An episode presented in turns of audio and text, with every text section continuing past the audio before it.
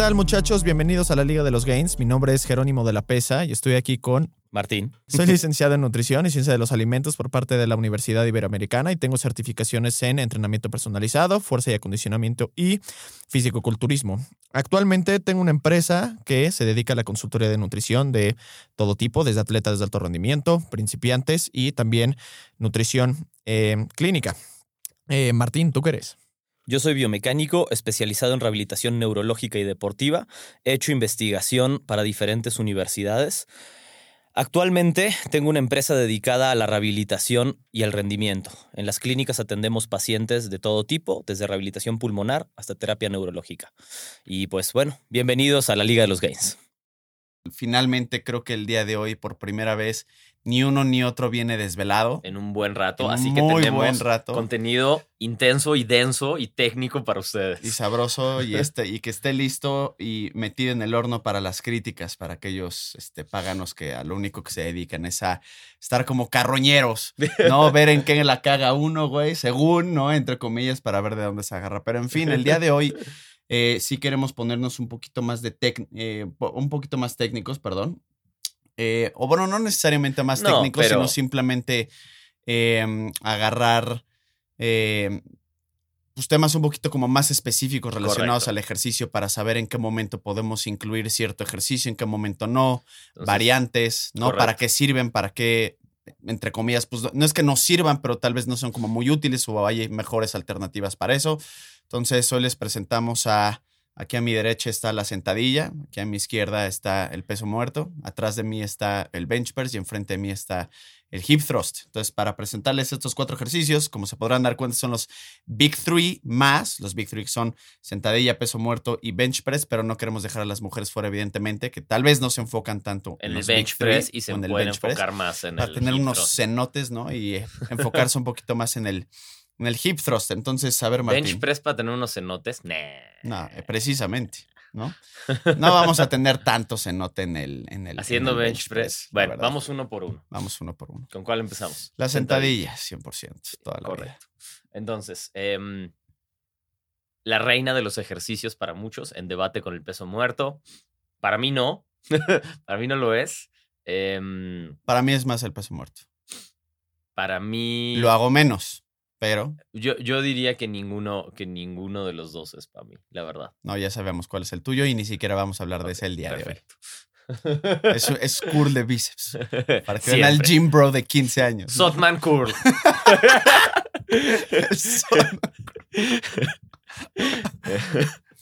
Em, entonces, la sentadilla, vamos a sacar algunas cosas de encima nada más como para...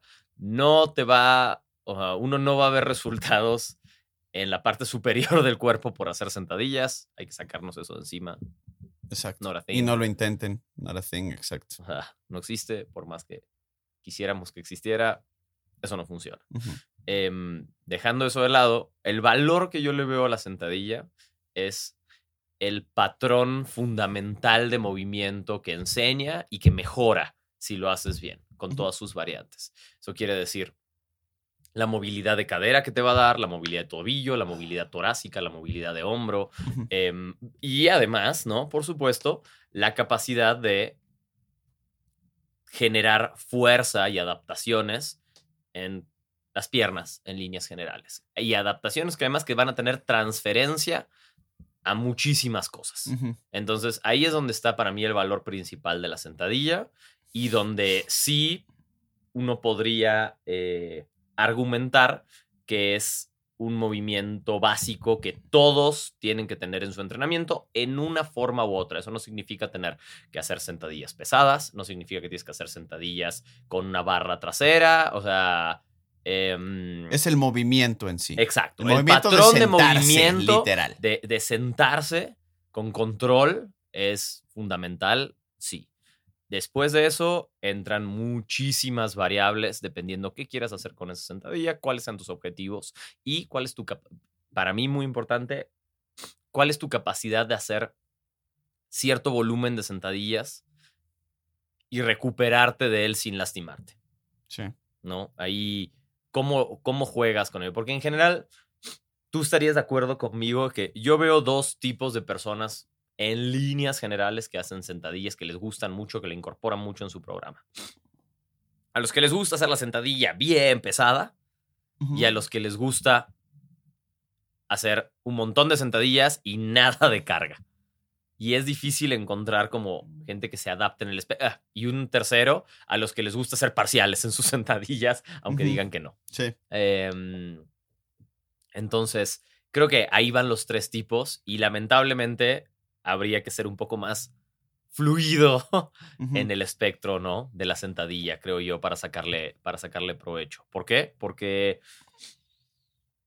¿cuál dirías tú que es la desventaja de estar siempre haciendo sentadillas pesadas? A ver, creo que dentro, si ponemos un poquito como de aristas en cada una de estas tres, creo que la primera, pues evidentemente le puede pertenecer a aquel que quiere entrenar fuerza, evidentemente, ¿no? Obvio. Em, para hacer repeticiones de 3, 2 a 6. Ojo, si están haciendo o tratando de probar un PR cada mes, ni siquiera los powerlifters hacen eso. Entonces, por favor, tampoco hagan estupideces de manera tan constante. Punto uno. Punto dos, eh, creo que la segunda parte muchas veces también es un tema como de ego, porque pues al final el día es una, es un movimiento que se presta para poder cargar mucho peso, ¿no? Eh, y punto número tres, pues sí hay gente que puede llegar a usarlo, lo sepan o no, pero como un tema incluso pues más cardiovascular, más aeróbico. O sea, si tú estás haciendo, tomando en cuenta el tiempo que te tardas en hacer una sentadilla a una velocidad tal vez un poquito más rápida, un poquito normal, el tiempo que te toma hacer una repetición y estás haciendo más de 15, casi casi que ya se está convirtiendo en un movimiento aeróbico. Además es muy desgastante aeróbicamente hablando, ¿no? Entonces, eh, yo, yo pensaría que la razón por la cual una persona está buscando hacer como sentadillas pesadas es porque está buscando fuerza o es un tema literalmente o más un tema de, ego. Yo no soy muy partidario si no eres un powerlifter de hacer sentadillas como muy, muy pesadas. Eh, en contraste, por ejemplo, con, con, con, con lo que tú por lo general tienes como preferencia de tener como una parte más como de fuerza y de, de, para eh, ciertas u otro tipo de adaptaciones. Yo la verdad es que no, no, no, no lo soy tanto o nada más no como que no lo incluyo mucho, prefiero además como es un movimiento una vez más desgastante y la mayor parte de la población con la que llego a trabajar, al menos inicialmente o en mayor cantidad de tiempo están buscando como pérdida de grasa, prefiero incluso no estar utilizando un volumen bajo, aunque es una intensidad elevada, ¿para qué? Pues para que no haya una pérdida de masa muscular, prefiero estar trabajando de 8 a 12 repeticiones, incluso sin usar un RPI de 10, una vez más porque es un movimiento muy desgastante. Ahora, ojo, recuerden que también hay muchas maneras diferentes de poder trabajar alrededor de un ejercicio, un programa de entrenamiento, es decir, que no tiene que ser a fuerza esa cantidad de repeticiones, no tiene que ser a fuerza una menor cantidad de repeticiones, una mayor cantidad de repeticiones, siempre y cuando haya una justificación evidentemente válida y que no sea nada más estar pues buscando una justificación pendeja, pues creo que se puede utilizar como de diferentes maneras. Pero en líneas generales, ¿por qué? Yo diría que un tema de, evidentemente, si es alguien que está buscando tener fuerza, porque quiere cargar más en sentadilla, lo cual es muy válido, o pues un tema también de, pues, de ego, que se ve parcialmente en la gente que hace parciales. Sí, y, pero también en esto que dices del ego, también a mí me ha parecido muy curioso ver mucha gente a lo largo de los años que lleva muchos años entrenando y entrenan bien y que no tienen mucha fuerza en las sentadillas. Y por mucha fuerza quiero decir que no pueden cargar su propio peso para una o dos repeticiones en una sentadilla. Eso es todo. Y para una sentadilla estamos de acuerdo que alguien que lleva un rato entrenando, hombre o mujer, no poder cargar tu propio peso en una sentadilla, una repetición, Hacen demasiado leg press. llama la atención, ¿no? O sea, a mí me diría que algo no está bien.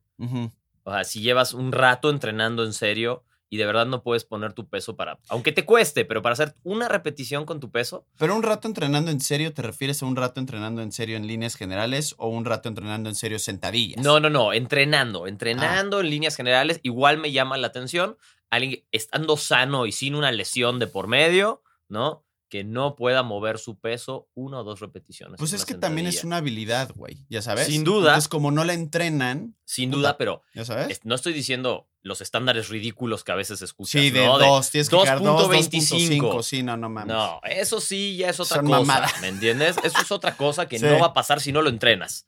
No va a pasar nada más porque estás fuerte. Exacto. Sí, ahí estoy completamente de acuerdo. Pero una vez tu peso, no, no- a ti, bueno, a mí me llama la atención. Me llama ver, me llama la atención ver a un hombre de 80 kilos con fuerza, musculoso, y le pones una barra en la espalda y le pones 80 kilos, y vaya que no se mueve, güey. O sea, no baja. Es la parte en la que te digo que mm, creo que va con el ego. Prefieren tener 10 discos en el leg press por lado. Exacto. Pero, y no porque, oye, te está faltando fuerza. A mí lo que me diría es como, güey, ¿qué peor con tu movilidad de cadera? ¿Qué pasa con tu coordinación neuromuscular, no? Ujú. ¿Dónde están tus tobillos? Ujú. Algo me late que si no puedes sacar una con tu Ujú. peso y estás entrenando, a mí me diría que me- algo no está tan bien en líneas generales. No es una necesidad de entrenarlo, como decía antes, pero sí me dice algo. En una mujer puede ser por otro camino a veces también. Y también puede ser un hombre falta de fuerza, porque todos sabemos que poquito nos gusta entrenar a veces pierna. Sí. Em, pero también, quizá una mujer que le falta es como, oye, llevo tres años en el gym y muy bien. Bueno, pues pesas 55 kilos, Ujú. 50 kilos. Ponle 50 kilos a la sentadilla. Haz una.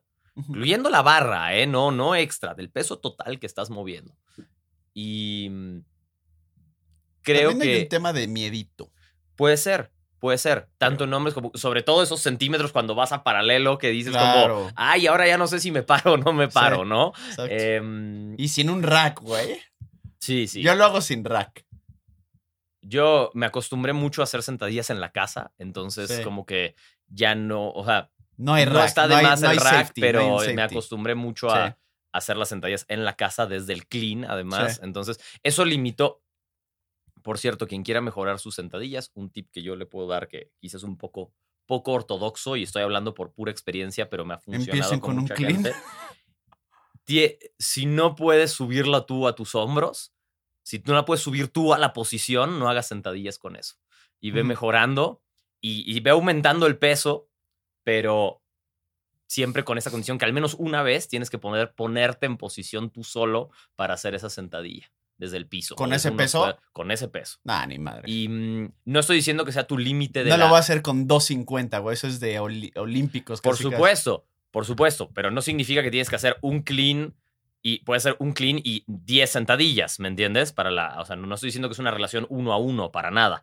Lo que digo es, si quieres estar seguro de que estás dominando ese peso en tus sentadillas, si es un peso que tú puedes subir a tus hombros y después subir a la posición de atrás y de ahí hacer tus sentadillas y regresarlo, quizá la progresión es muy lenta, puedes progresar mejor las sentadillas de otras maneras, sin duda, pero más o menos garantiza que vas a tener una buena progresión por tener que tener el control de que lo tienes que sacar de ahí, subirlo ahí, me explico, tener en la estabilidad directamente, acostumbrarte a usar el rango de movimiento completo sin ningún otro eh, sin ninguna otra medida de seguridad. Y aunque la progresión sea muy lenta, va a limpiar mucho tu técnica, te va a dar mucho control de lo que estás haciendo, te vas a asegurar de que no estás usando más peso del que deberías y haciendo parciales porque, pues si no, no va a subir a donde O sea, tiene si que no, subir. puedo hacer, si no puedo hacer un press con 250 libras, I'm fucked.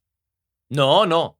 No, no, por eso digo, a mí me parece una buena técnica para ir mejorando tu sentadilla. No, no estoy diciendo que eso sea la manera de hacerlo. O No, sea, no, no. no, no estoy diciendo que si no haces un clean, no puedes hacer sentadillas.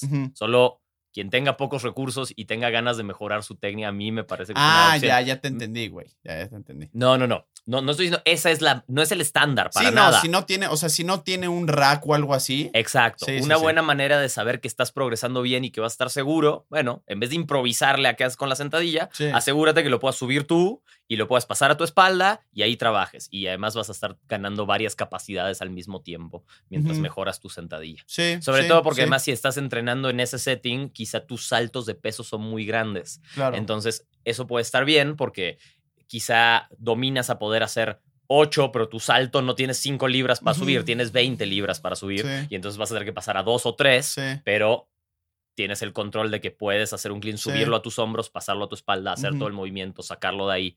O sea, es una buena herramienta de aprendizaje, no, no, no es la manera de progresar. Una, una, un buen paréntesis que se me ocurre incluso es, por ejemplo, en gente que dice, güey, pues es que en la sentadilla tras nuca ya estoy muy pistola que no sé qué, pues una buena progresión sería, haz el mismo clean, pero ahora haz las frontales. Que es Exacto. otro monstruo Y empiezas, exacto, cuando te, ato- te atoraste, entonces Sí. con ese mismo peso, pero frontal, Claro. y ves, ve cómo vas progresando. Claro. ¿Me explico? Sí. A mí me. Ah, te volviste a atorar. Yo hice eso durante mucho tiempo porque tenía, no, no tenía dónde entrenar y tenía una barra del Walmart a la que le puse todos los discos que podía De hecho, corté los clips para que le entrara uno más. Pero no era mucho peso. Estamos hablando que no hagan eso, por cierto. Mal consejo.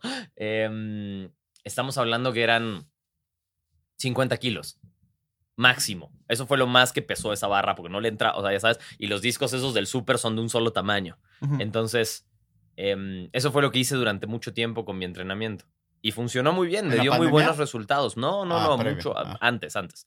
O sea, y funcionó muy bien, me dio muy buenos resultados porque pasé de la senta, o sea, de apenas poder subirlo a pasarla y poder hacer una o dos sentadillas en la espalda, a poder hacer mucho con eso, a poder hacer las frontales, a poder hacer los overhead, me explico, con el mismo peso y sí te da cierta mm, cierto beneficio el un solo peso, pero todas las variantes y toda la dificultad posible. Y mm, a mí al menos me dio muchos beneficios hacer eso cuando tuve acceso a un gimnasio otra vez y pude entrenar. Y, mm, y sí sentí que mi técnica era mejor que lo que había sido nunca, ¿sabes? Como que dominaba mucho más tranquilo cuando salía de un rack, cuando hacía otras cosas, sentía realmente que tenía mucho control sobre lo que estaba haciendo.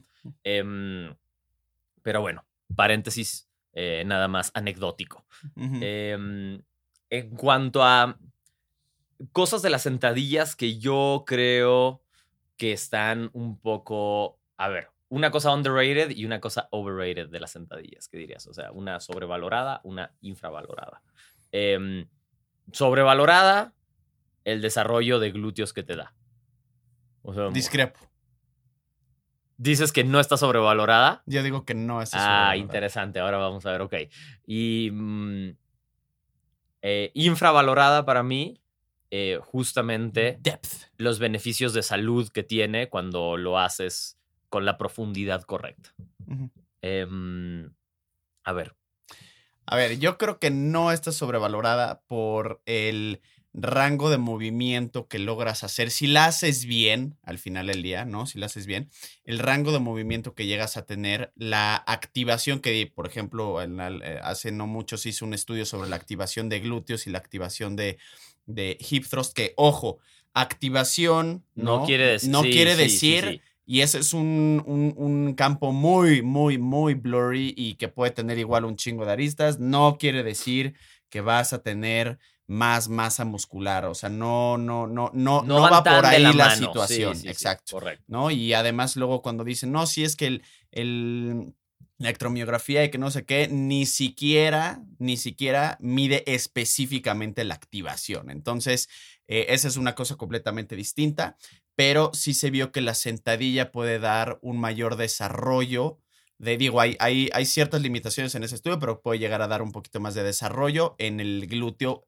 Específicamente, una de las mayores conclusiones es que es por el trabajo que llega a tener en La esa cantidad de tiempo que distancia. viaja, ¿no? Que viajas Exacto. en el. Sí, o sea, Exactamente. Te- y pero, pero, pero, paréntesis, te voy a decir la razón por la cual ese individuo que no llega a poder desarrollar mucho glúteo en una sentadilla es, eh, y yo creo que es porque realmente el ejercicio lo está ejecutando de una manera inadecuada y no estar realmente ni siquiera activando un carajo de glúteos, está metiendo demasiado quads, ¿no?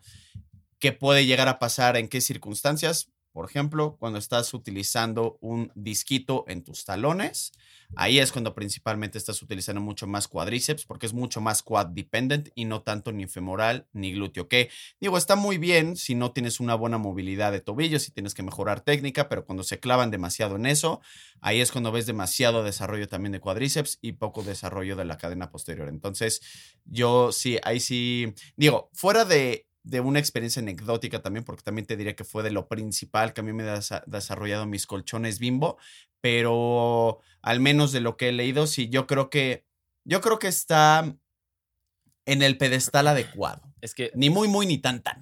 Ok, ok, está interesante, porque yo creo que el potencial lo tiene, pero ya aplicado no se ve tanto en líneas generales. Mucho por lo que dices tú, a veces no hay carga suficiente, la técnica tiende mucho más hacia los cuadríceps para la mayor parte de la gente, por un tema mecánico también de, mm, digamos, largos promedio de espalda, caderas, huesos, o sea, huesos que, que tampoco, hay mucha gente a la que no le permite hacer una posición en la que los glúteos se, esté más ventajosa su activación, eso es una realidad.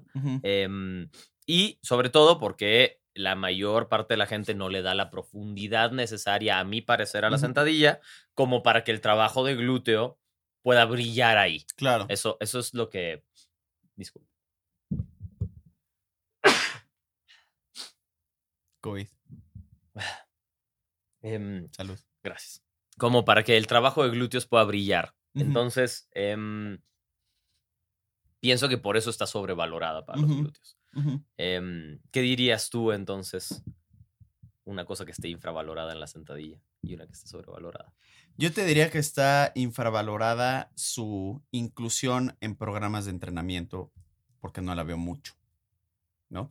No en programas de entrenamiento de entrenadores, porque sí la, sí la, sí la incluyen, sino en la población normal mortal que va al gym, que no tiene un programa de entrenamiento que no sea el suyo, ¿no? El suyo que se sacó, y por lo mismo que habíamos hablado hace rato, o sea, ¿por qué hay mucha gente que no llega ni siquiera a poder cargar una repetición con su propio peso? Porque creo que la sentadilla, al ser un trabajo de mucha técnica, no nada más de un, entre comillas, como power output, casi casi, como que al gym bro le da hueva parecer un idiota solamente con una barra en la nuca sin peso, ¿no? Porque por un tema de ego necesita o prefiere tener 10 discos por lado en un leg press, si mucho me apuras, 2, 3 discos en un hack, lo que tú digas y mandes, pero va a preferir mil veces eso a tener que empezar con una sentadilla con poco peso. ¿Por qué? Porque justo no tiene la movilidad torácica, no tiene la movilidad de cadera, no tiene la movilidad de tobillos. A ver, a mí me pasó con la sentadilla frontal cuando dije, güey, creo que sería muy bueno también empezar con la sentadilla frontal, porque yo solamente hacía sentadilla con la barra en la nuca este, en la espalda. Y, güey, empecé con la pura barra porque me di cuenta que era un movimiento o un monstruo completamente distinto. Y no por un tema de falta de fuerza, sino me faltaba técnica y el patrón de movimiento requerido para ese desmadre. Para sacarle provecho al Exacto. ejercicio, ¿no? Entonces, ese es, esa es mi infravalorada, ¿no? La sobrevalorada, yo te diría que es el justo que sea un ejercicio casi exclusivo para cargar un chingo de peso. ah, sí, me gusta. Esa es la que Sí, para la mí me sentadilla es para cargar pesado, ¿no? O Exacto. sea, Exacto. sí, y puede ser tantas cosas más. Ahora entrando en variantes, estoy, estoy de acuerdo contigo. Creo que puede ser tantas cosas más que solo Claro. ver fuerza máxima en un. O sea, Claro. es una herramienta para eso, sin duda, ¿no? Em, pero puede ser mucho más. Puede enseñarte explosividad, puede ser una herramienta de Capacidad de movilidad, como habíamos. De capacidad de trabajo puede ser una herramienta excelente, Claro, una carga moderada, Claro. con unas repeticiones muy altas. o sea, Te podría decir que enseñar es a- mi weapon of choice para trabajar capacidad de trabajo. Y lo hice durante mucho tiempo, de hecho. Sí, y es horrible. Quien sea que lo Horrible, haya güey. hecho es horrendo, Sí. horrendo. Sí, sí, es culero. Si mm, alguna vez quieren ver a un güey haciendo capacidad de trabajo en serio con sentadillas, está... ¿Te acuerdas cómo se llama este ciclista alemán? Ah, no, olvídalo. Güey, Sí. bro, hay un No video de ese acuerdo cómo cabrón. se llama, pero no mames. Ahora les digo el cabrón. nombre. Hay un video de ese cabrón. Tiene las piernas más grandes de la historia de la puta humanidad. güey. Güey, creo que trae. Mira, no quiero decir una estupidez, pero estoy seguro que eran más de 300 libras en la Sí. espalda. Ah, y claro. son, no, no, no, 8 minutos de sentadillas. Sí, sí, sí, sí. 8 minutos de sentadillas, güey. Sí, no, es una ver. bestialidad. Ridículo. Sí. Es, es o sea, de las cosas más enfermas que yo he visto. Sí, una eh, bestialidad. em, y eso es una, un cardio, capacidad de trabajo. no, eso- de verdad que poder hacer eso demuestra muchísimas cosas más Sí. allá de la fuerza. Sí. Me explico, muchísimas cosas. Le, le- Entonces, le apodaban Quadzilla. Sí. y Si busquen ciclista alemán Lex, no, no, no, no, no, se zurran, güey. Em, deberían verlo. eh, la verdad es que es, es impresionante. Robert Fosterman. Sí, no, Se sí. llama Robert Fosterman. Em, y mm, bueno, más allá de eso, por ejemplo, un goblet squat, la sentadilla de copa, súper herramienta. Claro. Mucha gente que batalla con la barra en las sentadillas porque le duele, porque duelen las rodillas, porque tiene problemas de espalda, por lo que sea, no los tiene con la sentadilla de copa. Es una súper herramienta que se puede utilizar tanto como para aprender movilidad, como para ganar rango de movimiento, como para ganar masa muscular también, bien ejecutada, para aprender a tener el torso en posición correcta. Y como que siempre se usa o para calentar o como ahí muy olvidado cuando podría ser perfectamente un movimiento principal, por ejemplo. Claro. ¿no? Em, creo que ahí hay mucho beneficio, es fácil de utilizar, tanto eh, como en cuanto al equipo que se necesita, la preparación, ¿no? El setup para hacerlo. Súper herramienta. Le puedes dar, aunque la sentadilla de copa por naturaleza va a tener un poquito más de énfasis en los cuadríceps, Claro. tal vez, por la posición se asemeja a una sentadilla frontal. De todos modos, el rango de movimiento que puedes ganar, la profundidad que puedes ganar, también ayuda a tener un desarrollo muy completo de, Claro. de, de la masa muscular en el tronco inferior. Em, un poco menos demandante, También. ¿no? O sea, es un poco menos demandante eh, en líneas generales para nuestro sistema nervioso. Y mm, creo que vale la pena eh, mencionar rápidamente dónde programarla, dónde no programarla. Em, si quieren aumento de masa muscular, es una herramienta, puede ser la principal, puede no serla, sabiendo que eh, tener ciertas capacidades, ser medianamente proeficiente con las sentadillas, probablemente no va a herir eh, su desarrollo de masa muscular, ¿no? Es muy probable que, aunque la sentadilla en sí, ya sea que eso sea lo que se los dé o, o que les dé capacidades para sacarle más provecho a otros ejercicios, como unos desplantes, como- o sea, esa base les va a dar mucho en cuanto a aumento de masa muscular, ¿no? Entonces ahí me parece bien programado. No tiene que ser la mayor parte de tu entrenamiento, no tiene que ser la cosa más desgastante de tu entrenamiento. Puede serlo si quisieras, pero también funciona como un accesorio o como una base para eh, poder hacer otra clase de movimientos y exprimir esos movimientos al 100%. Ujú. Em, como un tema de atletismo para gente que le interese en los deportes, em, mm, la explosividad, el sentirse más atléticos o como un tema de salud, si quieren, vital. Vital en alguna forma u otra.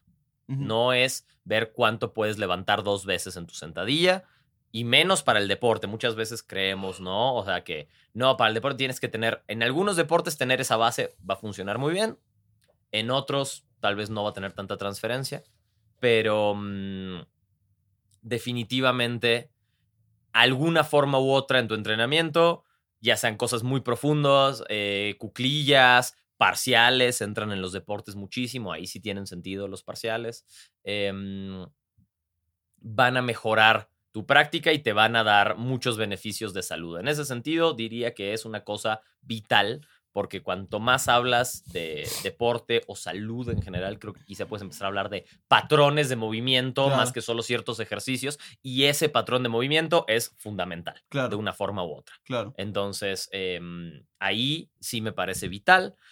En cuanto a entrenamiento de fuerza, una variante u otra es vital tenerla.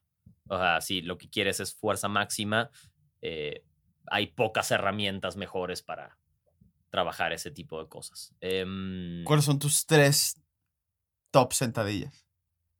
sentadilla frontal, sentadilla de copa, la verdad. Me gusta mucho. Y. mm,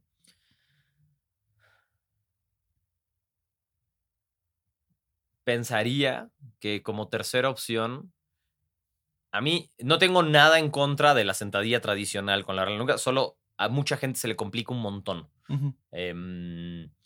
A mí me cuesta en el sentido que me duelen mucho mis rodillas, porque tengo dos rodillas un poco lastimadas, y ese ejercicio en particular tengo que estar, calentar un montón, tenerlo muy bien programado, o sea, como para hacerlo bien, sin que sea más un martirio para mis rodillas, o sea, como que...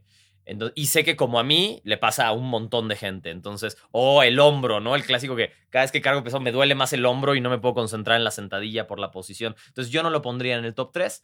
El, el tercero que pondría ahí sería para mí una, mm, probablemente una sentadilla por encima de la cabeza.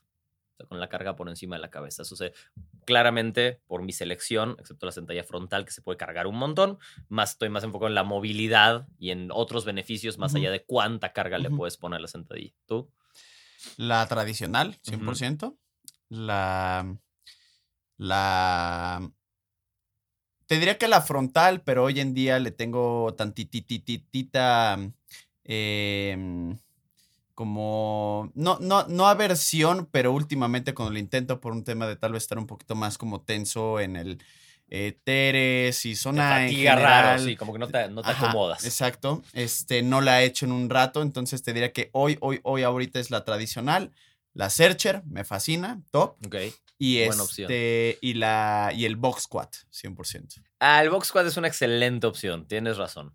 Voy Especialmente, El Box especialmente el Box. Squat por si me duelen las rodillas justo, si es un día tal vez no tan bueno, o un día en el que, pues justo por ejemplo, ahora he tenido un, un poquito de tensión en la, en la banda, entonces en lugar de utilizar una sentadilla tradicional y no tener como, no quiero tanto rango de movimiento y no quiero como tanta tensión a lo largo como de ese tiempo, prefiero una, un box squat y en el que incluso como variante del box squat, en lugar de que sea un tap solamente, Una pausa. me siento y subo. Entonces, que enseña muchas otras cosas en un box squat Exactamente. así. Tiene muchos otros. es- el box squat es una gran, gran, gran opción. Gran opción para principiantes también, para mejorar, para acomodarte, para sentirte, entender mm, con seguridad eh, qué pasa cuando tienes más peso en tu Y espalda. en el tap, o sea, exacto, puedes sí, cargar sí. mucho más peso y puedes tener justo todas esas adaptaciones articulares que no te da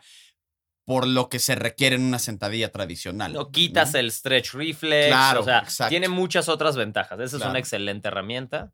Tu, tu buena, le hiciste tu, tu homenaje a Louis Simmons tú con eso, con el box squat. Ese güey es el pro del box squat. Sí, claro. Ah, sí, no sabías. Sí, sí, sí. El que lo, básicamente el que lo... ¿De que lo inventó? No, te diría que no es el que lo inventó, pero el que lo popularizó y el que lo programó y el que vio muchos de los beneficios, Wow. sobre todo para el powerlifting y para el Claro, performance sí, del box 100%. squat, es- ese güey. 100%. Em, ok, entonces, pues más o menos ahí tenemos un pequeño resumen de la sentadilla. Vamos a el bench press.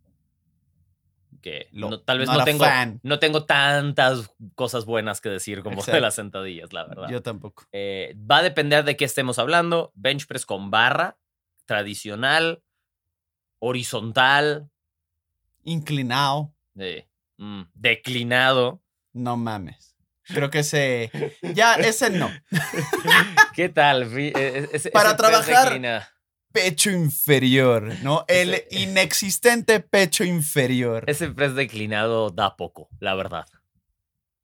Sí, da muchas críticas de qué hablar, Sí, da pocas cosas positivas de qué hablar. A mí, el bench press tradicional con barra me parece un ejercicio poco necesario y sobreutilizado, Sí. honestamente. Historia verdadera. Prefiero mil veces un bench press con mancuernas, en líneas generales, eh, o un bench press cerrado con barra, más hacia el enfoque de tríceps, pero el, el- digamos que el grip normal, estándar, no sé, a mí no me, no me convence ese ejercicio, no me convencía hace muchos años empíricamente cuando todos decían que había que hacerlo y lo hacía y lo hacía y lo hacía y vaya que no me funcionaba para lo que quería en ese momento, que era desarrollar. Pectorales y no funcionó. Igual nada funcionó, Sí. pero, Pero ese tampoco. pero ese no funcionó. El estándar de oro, entre comillas, no funcionó. Y si ese no funcionó, casi casi Sí. que no funciona. Me funcionó mucho mejor trabajar con mancuernas. Claro. O sea, mucho mejor trabajar con mancuernas eventualmente. Claro. Em, buena herramienta para algunas cosas, sí, pero se me ocurren pocas cosas en las que em, no podría encontrar tal vez una mejor opción para el objetivo. De acuerdo. Em, le veo mucho más valor al que, al, al que tiene una baja inclinación, como un low incline press con barra. A ese le veo más sentido, por ejemplo. ¿no? O sea, me, me parece un. Me parece un mejor ejercicio.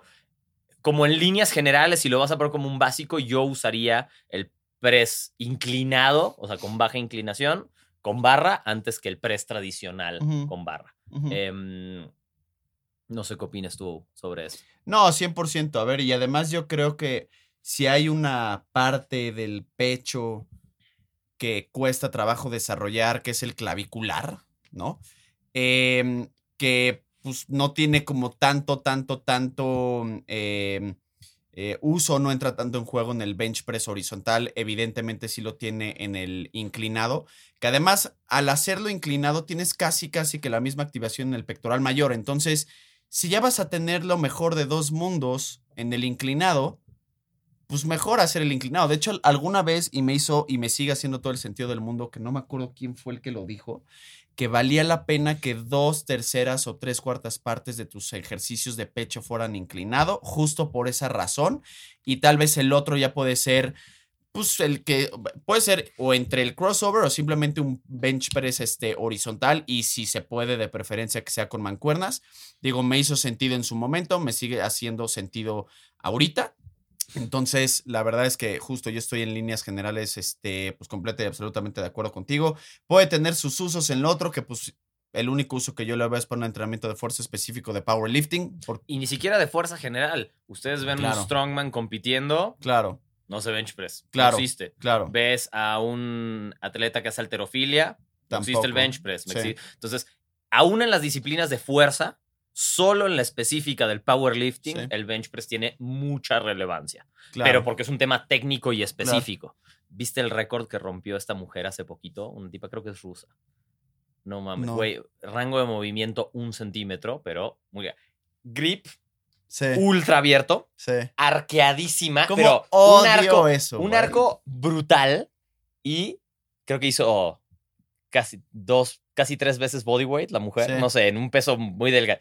Güey, levanta, mueve medio centímetro para Se me abajo, hace una mamada medio centímetro para abajo y vuelve a subir. Se me hace una Clean lift, eso, ya sabes. Sí. Yo quiero, la verdad es que si, si mejora un poquitito más su técnica esa mujer, va a ser el primer no lift lift de bench press en competencia. Está, está a dos centímetros, tiene que ganar dos centímetros para que nada lo saque y lo ponga y esté en su pecho. Sí. Y no lo tenga que mover. Es mamada me eso, gustaría que sucediera para ver si ya cambian las pinches reglas ridículas de esas cosas. Sí. ¿Sabes? Sí, es Porque, una mamada eso. Ajá. En fin, eh, paréntesis. Pero mm, no es necesario. Ese sí, no es necesario. Yo me quedo de nuevo con las variantes con mancuernas, Claro. más sanas para los hombros. Puedes reclutar mejor los músculos. Te puede, la mayor parte de la gente se acomoda mejor Sí, con las mancuernas. em, Claro. Menos desgaste sí. para el sistema nervioso también. Sí. Entonces, no me parece una excelente opción. Creo que lo utilizamos de más. Em, mm, No, Puedo haber ajá. alguna disciplina que se puede beneficiar, tal vez el fútbol americano, unas cosas donde puede haber una transferencia similar después al movimiento, pero still, las demandas que, de, de- que Pero, requiere. incluso si te das cuenta, ¿no has visto cómo cuando están justo haciendo un empuje, tienen una inclinación hacia arriba y ni siquiera es derecho? Entonces, bajo esa premisa, ¿por qué no lo haces inclinado? Correcto. ¿Ya sabes? Correcto, correcto. A mí, de nuevo, creo que es algo que tiene que, de esas cosas que se siguen manteniendo mucho y que tal vez ya Claro. deberíamos cambiar un poco. Claramente los fondos pueden funcionar mejor para hacer masa muscular. Ni se hable de las poleas, ¿no? Claro. No vamos a entrar en, en ese tema, pero... em, porque no estamos hablando de eso hoy. Pero hay muchas opciones. Para masa muscular me parece que hay mejores opciones. Para desarrollo de fuerza me parece que hay mejores opciones, a menos que estemos hablando específicamente de mejorar la fuerza en el bench press. Claro. Em, por salud hay muchas mejores opciones. Esa es de las peorcitas que claro. hay. Em, entonces, no soy fan. No, y otro punto también importante es que, por ejemplo, igual hace no mucho salió otro estudio sobre qué sería mejor para el desarrollo de pechos y cargar pesado o tal vez no tan pesado. Y con pesado me refiero a puta, estar cargando el 90, 85% de tu repetición máxima o el 70. Y justo se vio que al tú estar haciendo el 85 o el 90, se va perdiendo realmente el uso del pecho en el movimiento y empieza a entrar mucho más en juego el hombro, por lo cual Sí, los el tríceps, el obviamente. tríceps, de hecho, ¿ya ¿qué sabes? hace muy bien el bench press? Te desarrolla los tríceps.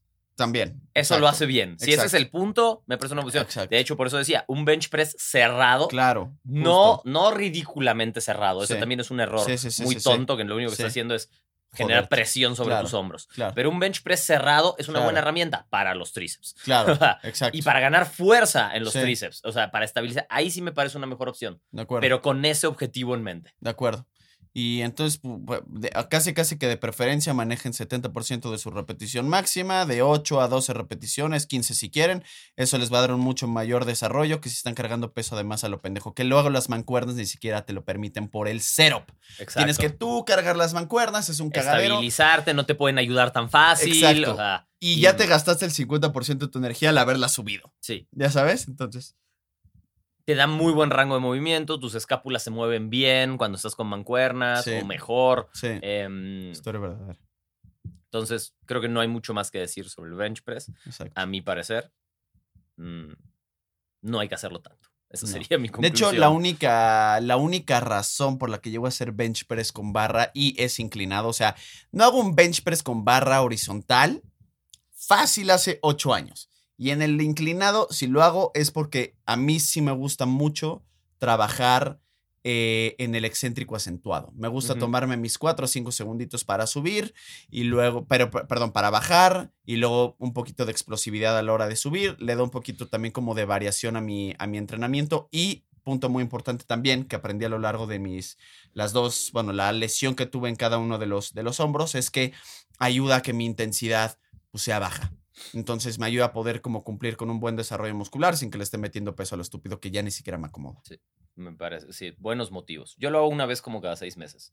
Em, nada más para ver si puedo aumentar mi fuerza en el bench press sin hacer bench press. Y, ¿Y lo has logrado? Sí, más que cuando entra. Obviamente hay un punto, no estoy diciendo que para mejorar en tu bench press no hagas bench press. No es eso lo que estoy diciendo. No. Sí. Ya tenemos que aclarar todo Sí. lo que decimos aquí, ¿no? Pero em, como un experimento, ¿verdad? siempre me pareció que qué pasaba si mejoraba el press con mancuernas, mi press de hombro, mis cosas de tríceps, y podía seguirme. El bench press no es mi mejor ejercicio en cuanto a Ujú. fuerza. em, Ni lo será. Ni lo será ahora porque ni lo entreno tampoco, pero nunca lo fue, nunca fue mi punto. O sea, llegar a las 225 libras me costó, realmente me costó, le sudé mucho y, y ahora puedo mm, mantener mejores o iguales números que cuando lo entrenaba sin tener que hacerlo. Em, entonces, a veces nada más lo hago como por un tema de ver si, si lo puedo hacer, pero sin ningún otro beneficio más que un tema mío mental de ver qué tal sale el press y siempre me duele el hombro. Entonces, como que no, no me, no soy fan. De acuerdo. Em, ¿Qué opinas de Ulises Jr.? que está bien mamado ese güey. Sí, está muy bien. Eso es lo que opino. ¿Steroids o no? Claro, güey. No, más, ah, no voy a entrar en esa discusión. Güey, está muy cabrón ese güey. Claims Nari. Claims Nari. No sé si claims Nari o simplemente. No dice Omite. nada. Exacto. Mira, si omite, no tiene tema. Es normal. Hay un viejo dicho que dice: Cuando hables, habla con la verdad, pero no todas las verdades deben de ser dichas. Exacto, Entonces, exacto. Entonces.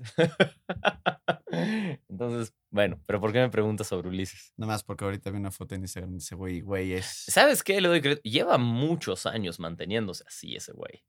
Muchos años. O sea, más de 10. Cosa Claro. rara de ver.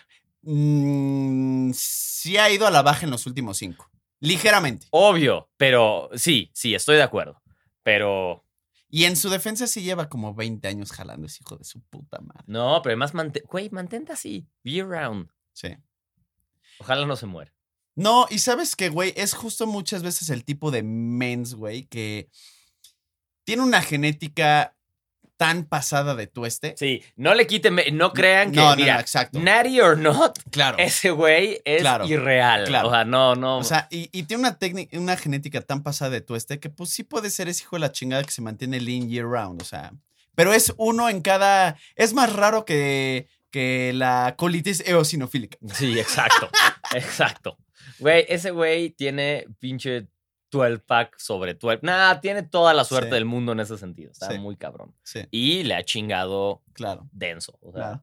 porque vaya que aunque tengas la genética, mantenerse así No requiere mames, está muy cabrón. mucho, mucho pinche esfuerzo. Sí. Entonces, más tantos, a- tantos años, güey. La mayor parte de los güeyes que ves se ponen así, bueno, un año, Claro.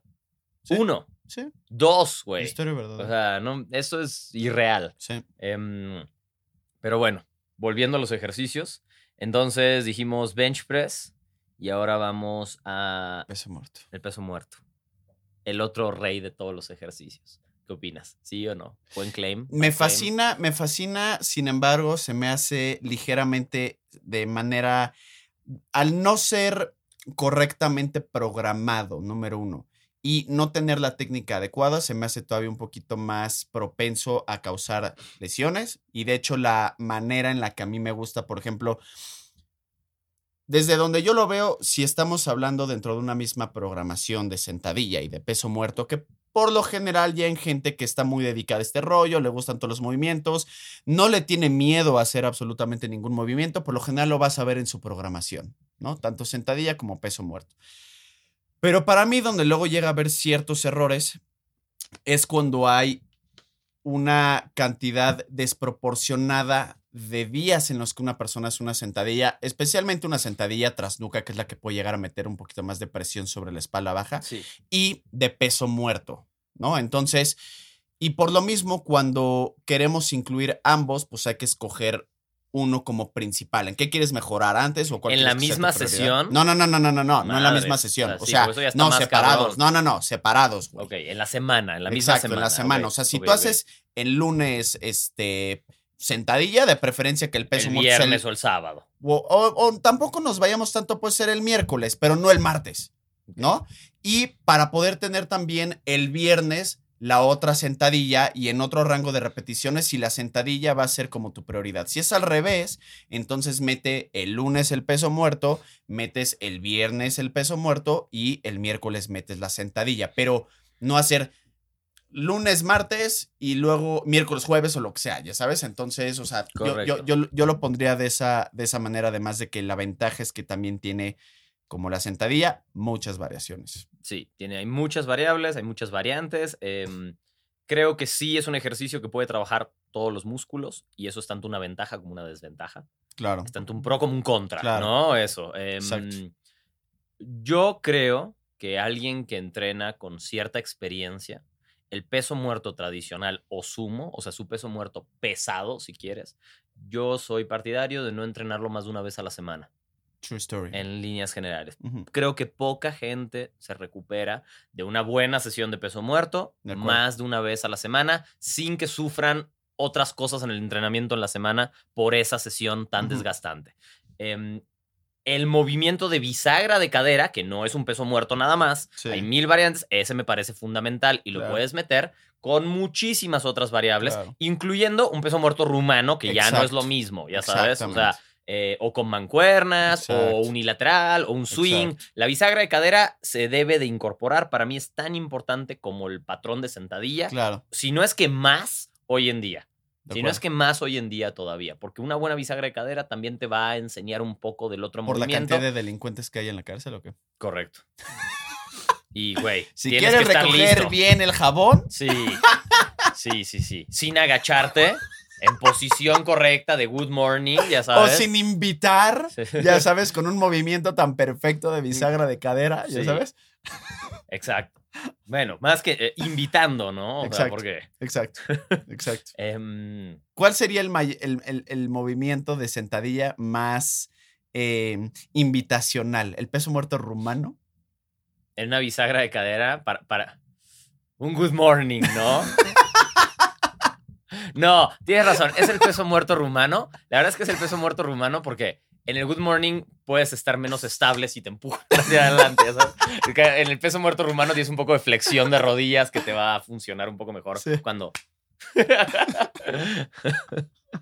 Ahí pro tip para el que lo utilice. Exacto, para el que lo necesite. Por si alguien lo ocupaba, ya sabes. Eh, em, Good morning.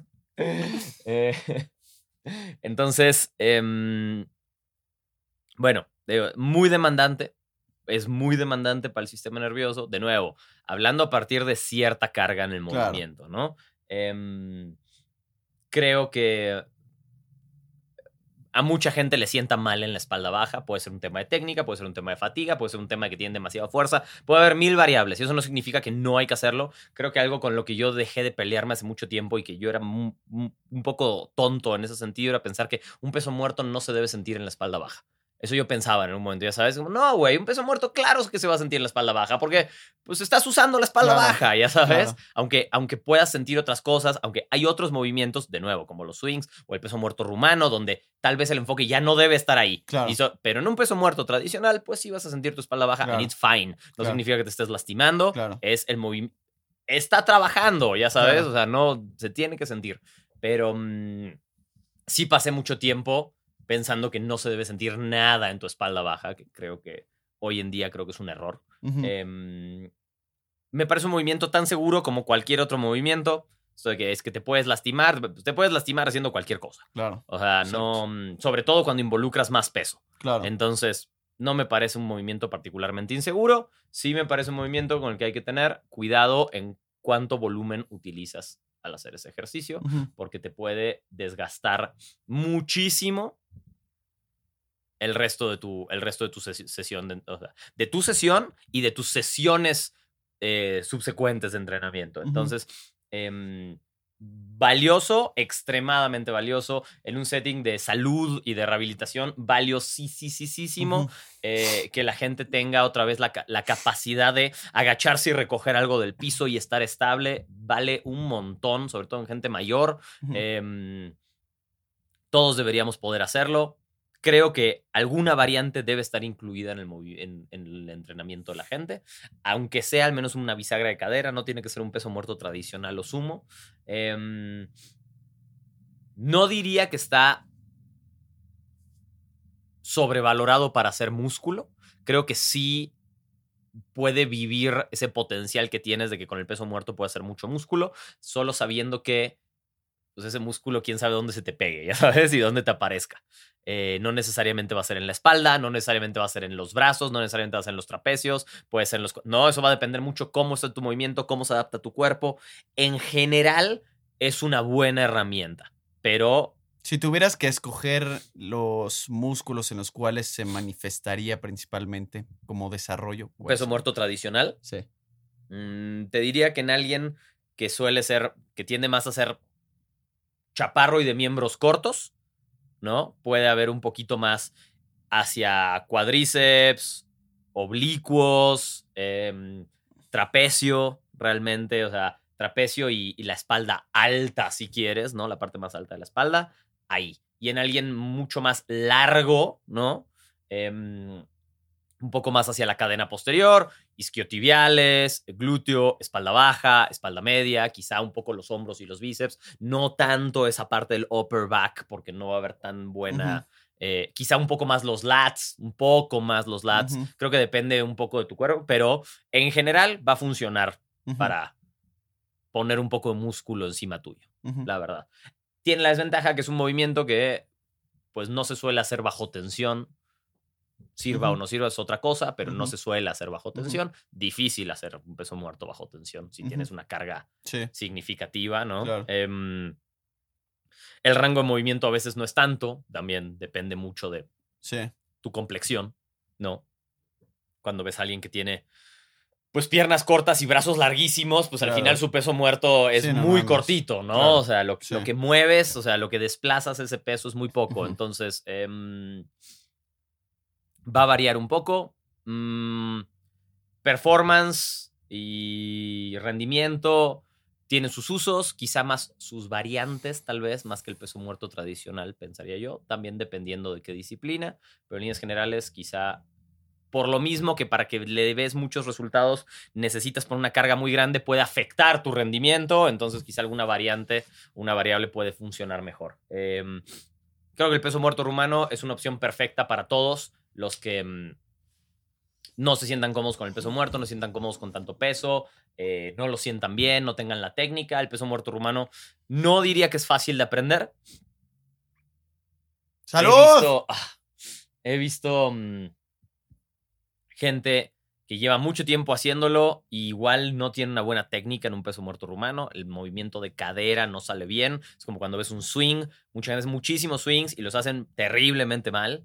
Em, porque ese movimiento de bisagra de cadera no está ahí. Creo que un peso muerto unilateral tiene mucho valor con carga también. em, y creo que ahí es un tema de preferencia, objetivos y ah, más o menos qué es lo que está tolerando bien tu cuerpo, ¿no? De acuerdo. Sí lo metería en un entrenamiento. 100%. O sea, no, no, no me parece que de- deba quedar de lado. Puedes vivir sin él, pues sí, como con cualquier otro ejercicio, ya sabes, pero trae, muchas, trae muchos beneficios. Yo no puedo vivir sin un curl. de- Sotman, De, bíceps. De bíceps. ah. no mames, no traes, no traes nada, güey, estás chavo. Curl de bíceps, tradicional, En el rack Z, de sentadillas. con barra. Con barra. Feo Olímpica. Es feo ese curl de bíceps, la neta. En algún punto, no es que sea muy útil, pero realmente a mí y especialmente para... A ver, ahí te va, ahí te va como paréntesis, que mucha gente me pregunta, güey, ¿cómo le hago? Y no creo que tenga antebrazos pequeños, pero mucha gente me pregunta, güey, ¿cómo le hago para poder tener antebrazo grande? Y creo que el Sotman. mayor error que existe es que la gente hace sus mini curls de muñeca, ¿no? Pero eso es un ejercicio un poco tonto. Exacto, ¿no? Ah, Pero en la opinión popular, pues como que no lo es tanto incluso en los gyms, ¿no? Y literal, la, la- la respuesta que yo le doy a la gente como poco convencional, y esto, a ver, no es que tenga como nada más una experiencia anecdótica, sino hay como precedentes. A ver, número uno, peso muerto, please. Si hacen peso muerto, no mames cómo se van a ayudar, porque imagínate el... A ver, la cantidad de La tienes que tiempo que, tienes que estar con ese grip constante, ¿no? Es, es importante porque tienes que cargar justo la barra. Punto número uno. Punto número dos, eh, te diría que el tú agarrar una mancuerna o una barra con más grosor de lo habitual también te va a ayudar un chingo madral, que es como si tú agarraras. como lo No, lograste tú. No, exacto. Y ya 100%. sabes por qué. este, ¿cómo se llama? Eh, entonces, más grosor de lo normal, que es como si utilizaras casi, casi que un fat grip, ¿no? Y otro punto eh, importante, si es hacer curl de bíceps relativamente pesado, si me refiero a 5, 6, 7, 8 repeticiones. Y sí usando variantes como, no necesariamente un Sotman, pero sí un curl invertido. Sí, o de martillo, o sea, em, colgarse, hacer barras. Colgarse, te van hacer a dar barras, antebrazos. Eso te va a dar muy buenos antebrazos. Exacto. O sea, va a ayudar en el desarrollo. Y pero, farmer walks. oye, también. Oye, pero más allá de que nos estábamos riendo lo del bíceps, o sea, del curl, yo creo que un curl de bíceps con cierto peso es una excelente herramienta para tener, ¿eh? También, de Sí. todos modos. No, no Sí. estamos, o sea, con, con barra, una barra Z que estés cómodo con cierto peso. Sí. O sea, no es un ejercicio solo de bíceps. Cuando Sí. tiene cierto peso y está bien. Claro. Se van a estar los bíceps, va a estar involucrado los hombros, Los va a estar hombros. involucrado el trapecio, el abdomen Claro. para estar. O sea, no es un mal El ejercicio. abdomen, güey, qué pedo. Y, y realmente la espalda baja y Sí. realmente es un movimiento que tiene transferencia a muchas cosas en tu día a día. También. Entonces no me parece Tomar como para decir, no, nunca, un curl de bíceps no es funcional. De nuevo, ¿funcional para qué, güey? Pero ¿Y no qué me es parece... funcional? Defíneme funcional, maldito estúpido. Sí, pero no me parece un mal a movimiento. A mí no lo voy a hacer. Me rehuso. No, me rehuso, güey. Tus antebrazos para abrazar a mandingos son funcionales, güey. Ya sé. Pero pues, tienen su uso, güey. Transferencia, cabrón. Sí, por eso. No, Yo sé que ese es tu hobby, güey. Exacto. Es funcional. Exacto. Muy funcional. Muy funcional. Si no, vivía siempre con pinche codo de tenista, tú, Sí, güey. menos. Exactamente. Eh. Entonces, todo tiene uso. Tal vez no muy ortodoxo, Pero. discutible en temas Sí. morales y de pudor, pero bueno, hoy en día hay muchas cosas em, muy curiosas. Entonces, ahora mm, nos falta. Ya hablamos del peso muerto, nos falta el levantamiento de cadera. El más nuevo. El nuevo que se metió en los. que se volvió el Big Four, si quieres, ¿no? Literal. Em, Sí. popularizado por el Nada Glute más. Guy. Nada más y nada menos que el güey que mejor entiende el glúteo con menor glúteo. Que esa es la razón por la que lo, lo sí, hizo. por lo que lo hizo. Y realmente, excelente ejercicio. Em, creo que ¿Colchón o no colchón? colchón, Ay, otro cabrón. colchón, colchón. Siempre colchón. Siempre colchón. Yo lo odio. No lo hago. Solo lo hago unilateral y con muy poco peso.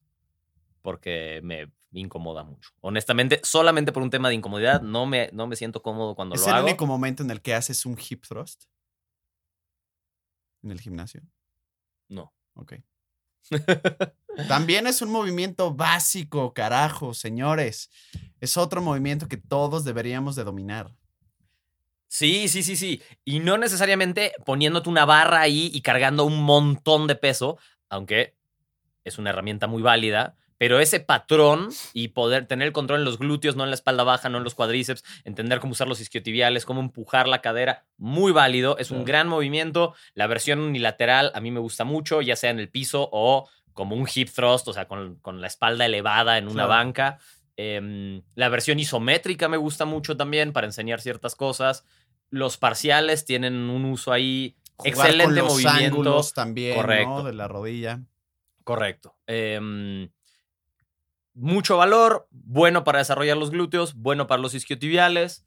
Em, no sé, no sé realmente porque mm, no he leído estudios al respecto y empíricamente yo no lo he puesto a prueba.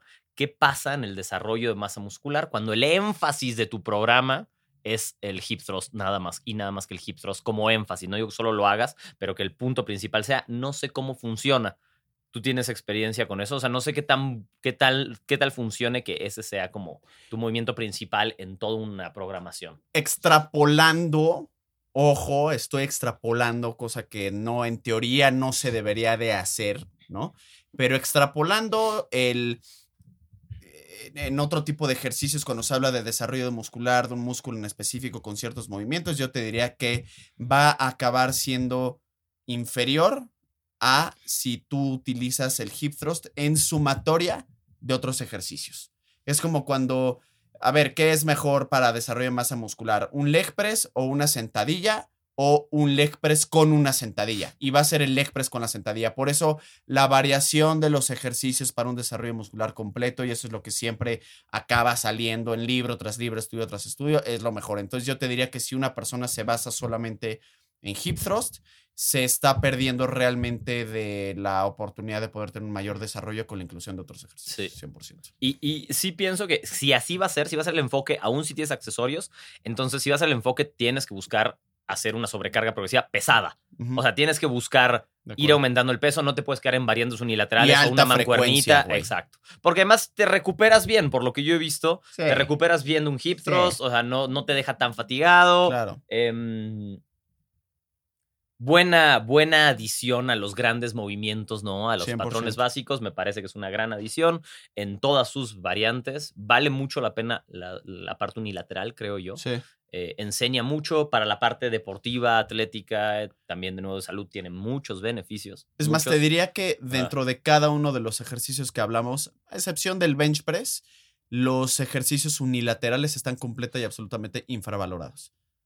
Sí, La sentadilla, los split squats, los búlgaros, los desplantes, Sí. la, el, el peso muerto a una pierna y el Sí. hip thrust a una pierna, creo que están infravalorados. de acuerdo. En todo lo que los beneficios que da, que son un montón, y además en cómo se usan en el entrenamiento. No solo por el volumen, sino porque sueles ver que cuando te pasas al unilateral ya no hay peso. Claro. Ya, ya no hay. No, ¿por qué no? Hay veces que es importante trabajar la estabilidad, aunque sea agarrándote a algo externo, eh, perdón, sin agarrarte, y luego, pues quita ese factor de estabilidad un momento, estabilízate de manera. Y entonces métele peso al movimiento, Claro. cárgalo de verdad. Claro. O sea, tanto como si fuera una versión bilateral.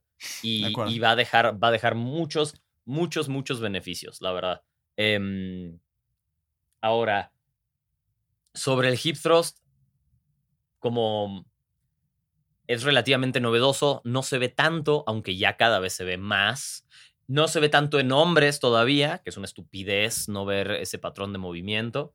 Em, Inseguridad acerca de su orientación sexual. y el otro, ¿sabes que No me viene a la cabeza el nombre de ese ejercicio ahora, pero yo diría que es como un hip thrust invertido. O sea, tu, Dispénsame. tu cade, o sea, tu espalda está en el piso y tus pies están en la banca, elevados.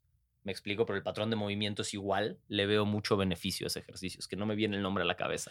Pues sé según yo, decirlo. son unos, este, literal glute bridges elevados. Exacto, como unos glúteos. bridge, Exacto, exacto. Literal. Como unos, como unos puentes glute elevados. Sí, Hay mucha relación Sí. con un hip thrust, ¿no? O sea, claro. Excelente ejercicio, excelente ejercicio. Y además te va a dar Ah. más rango de movimiento que un puente en el piso. Sí, mucha gente se va a sentir cómoda, va a poder sentir cómo trabaja su espalda Claro. de la mano de los otros músculos. A mí ese ejercicio me encanta. Me parece que enseña muy bien también como para después voltear el movimiento, Claro. ¿no? Eh, y sentir, ah, cómo es el drive, qué movimiento, cómo- dónde quieres sentirlo. empezar la extensión, ¿no? ¿Cuándo quieres empezar la extensión de cadera en el movimiento? Em, creo que... mm, Se me hace muy útil además para activación de isquiotibiales. Correcto. Y, y a una pierna, aún mejor todavía. Sí. Em, entonces, creo que hizo muy bien el señor Contreras en meter esto, en popularizarlo. Mira que le costó, le costó lograrlo, pero Sí. mm, Sí, pero se mamó. Eh, se incorpora cada vez más en todo tipo de programas de ejercicio. Creo que vale mucho la pena incorporarlo Sí. en tu entrenamiento, Sí. tanto hombres como mujeres. Sí. Em, tal vez, sé que él propone mucho hacerlos muy pesados y con pocas repeticiones también. Y, mm, o sea, sí llevar a una carga grande. Yo no he visto tanto em, los resultados empíricamente, de nuevo, nada más, de cómo funciona un sets de tres reps, ¿no? Cuatro reps, cinco reps muy pesadas no me, no me termina de. Como que en la cabeza no me hace tanto clic cuánto, o sea, cómo te recuperas, ¿sabes? O sea, qué beneficios tiene. Pero. Es que lo mm, que hace este. Pero tiene sentido, en teoría tiene sentido perfectamente. Es que es muy ondulatorio lo que este güey hace o recomienda principalmente, porque sí te dice alta frecuencia, Sí. ¿no? Unos días en un rango de repeticiones, otros días en otro rango de repeticiones y otros días en otro rango de repeticiones. cubre todo el espectro. Cubre ¿no? todo el espectro y en ese rango de repeticiones también mete como otro factor, que si son parciales, que si son este, eh, no sé, con las piernas ligeramente más separadas, que si te pones una banda en las rodillas, que si lo haces a una pierna, ya sabes, entonces como que sí trata de meterle todas las variantes posibles para un desarrollo muscular completo, que yo creo que es lo que cuando este güey propone que sea como parte básica de tu entrenamiento, lo que le da a él el resultado, pero siempre además pues pone Accesorios. otros accesorios siempre, pero por lo general sí llega a utilizar, digo, tal vez esté en lo incorrecto, este, pero sí es, sí es un main definitivamente.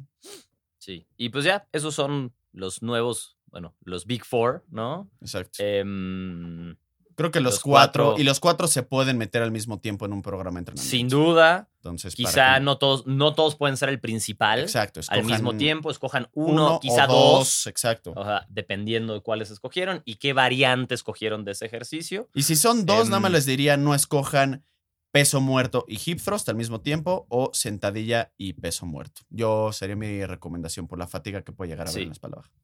Sí. Y mm, em, creo que todos tienen un valor, todos tienen algo que agregar. Hay uno en particular que el la versión tradicional es la que quizá menos deja, ya lo Sí. hablamos, pero fuera de eso, sus variantes y sus variables tienen mucho potencial también, no se pueden dejar de lado para Claro, nada. Entonces, pues esos son. Luego ya podremos hablar en otro episodio, por ejemplo, de cuáles podrían ser los, tal vez no los mejores accesorios porque el espectro es demasiado, Sí, pero sí nuestros, mucho. nuestros, Nuestros favorillos, favoritos, nuestros sí. favorillos para que la gente los pueda incluir con su justificación. Sí, con su bueno, el accesorio de cada mm, de cada main, el mejor accesorio de cada main. Ándale, exacto. ¿Te parece? Exacto. Va. Va. Buenísimo. Buenísimo, chavillos. Pues esperemos que les haya gustado una vez más este episodio de la Liga de los Ya Games. estamos despiertos. ya estamos despiertos. Esperemos que, pues, digo, no sé si vaya a ser esto una excepción a la regla de nuestro año No, entero, no, no, no, no. pero Dios mediante, ¿ok? Ahí se ven. Feliz Semana Santa.